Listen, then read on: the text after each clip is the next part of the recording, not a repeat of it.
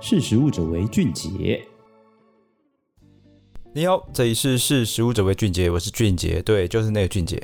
今天要跟各位谈的内容是，来，各位猜猜看，酒酿汤圆香醇又甘甜的口感是怎么来的？还有加糖吗？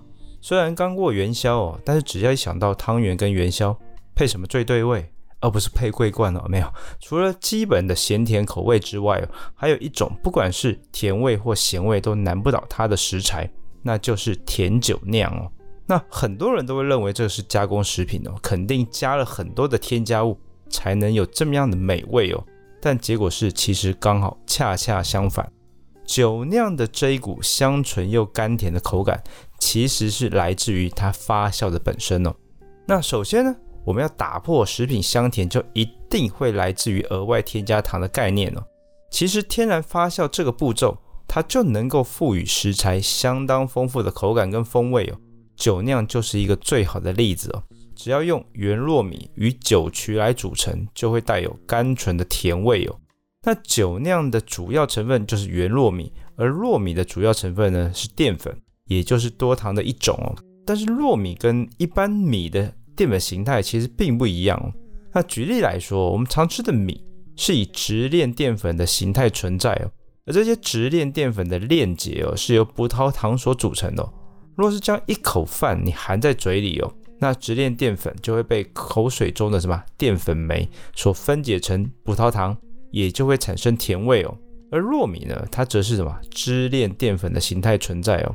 那如果我们来比喻来看的话，就是说，你可以把直链淀粉想成是树干，然后你把支链淀粉呢想成是那一种枝芽茂密的树状型的形态哦。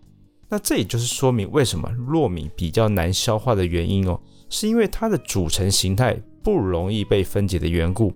但是酒曲内的微生物，它在酒酿发酵的过程当中会将支链淀粉给分解，进而产生甜味哦。那若是要说到能够成就原糯米摇身一变变成酒酿的关键哦，那就非酒曲莫属哦。它能自然而然地赋予酒酿丰富的酒香跟甜味哦。那像是酒酿啊、酒曲啊，还有酒母都脱不了酒这个字哦。那除了带有酒的香气之外，也的确跟酒有关联性哦。那像是酒曲跟酒母，它都是酿酒的原料，而酒曲的制造过程哦，是透过将什么？将小麦或者是稻米等作物与纯种的微生物结合而成的发酵原料。那酒母呢？它其实就是发酵过程当中所产生的发酵液。那两者都会作为所谓的发酵的原料使用。那酒酿的制造过程是透过将原糯米蒸熟之后，它在微微的放凉到三十到三十五度 C 之后，放入干燥干净的容器内。再加入酒曲发酵，然后静置在室温的条件下，大概三到五天，你就可以看到原本紧实的原糯米开始出现了液体，那酒酿就顺利完成了。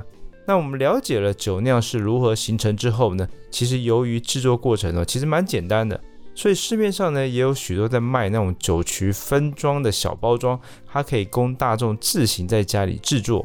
但是你要记得，一定要谨慎的操作。所有的器具呢，都一定要确实的用热水消毒过，这样才能避免在制作过程当中遭到其他坏菌的污染而失败。好的，以上就是今天跟各位分享的内容。那个甜酒酿我是没有加糖的。好，欢迎大家下次继续收听，识时务者为俊杰，拜拜。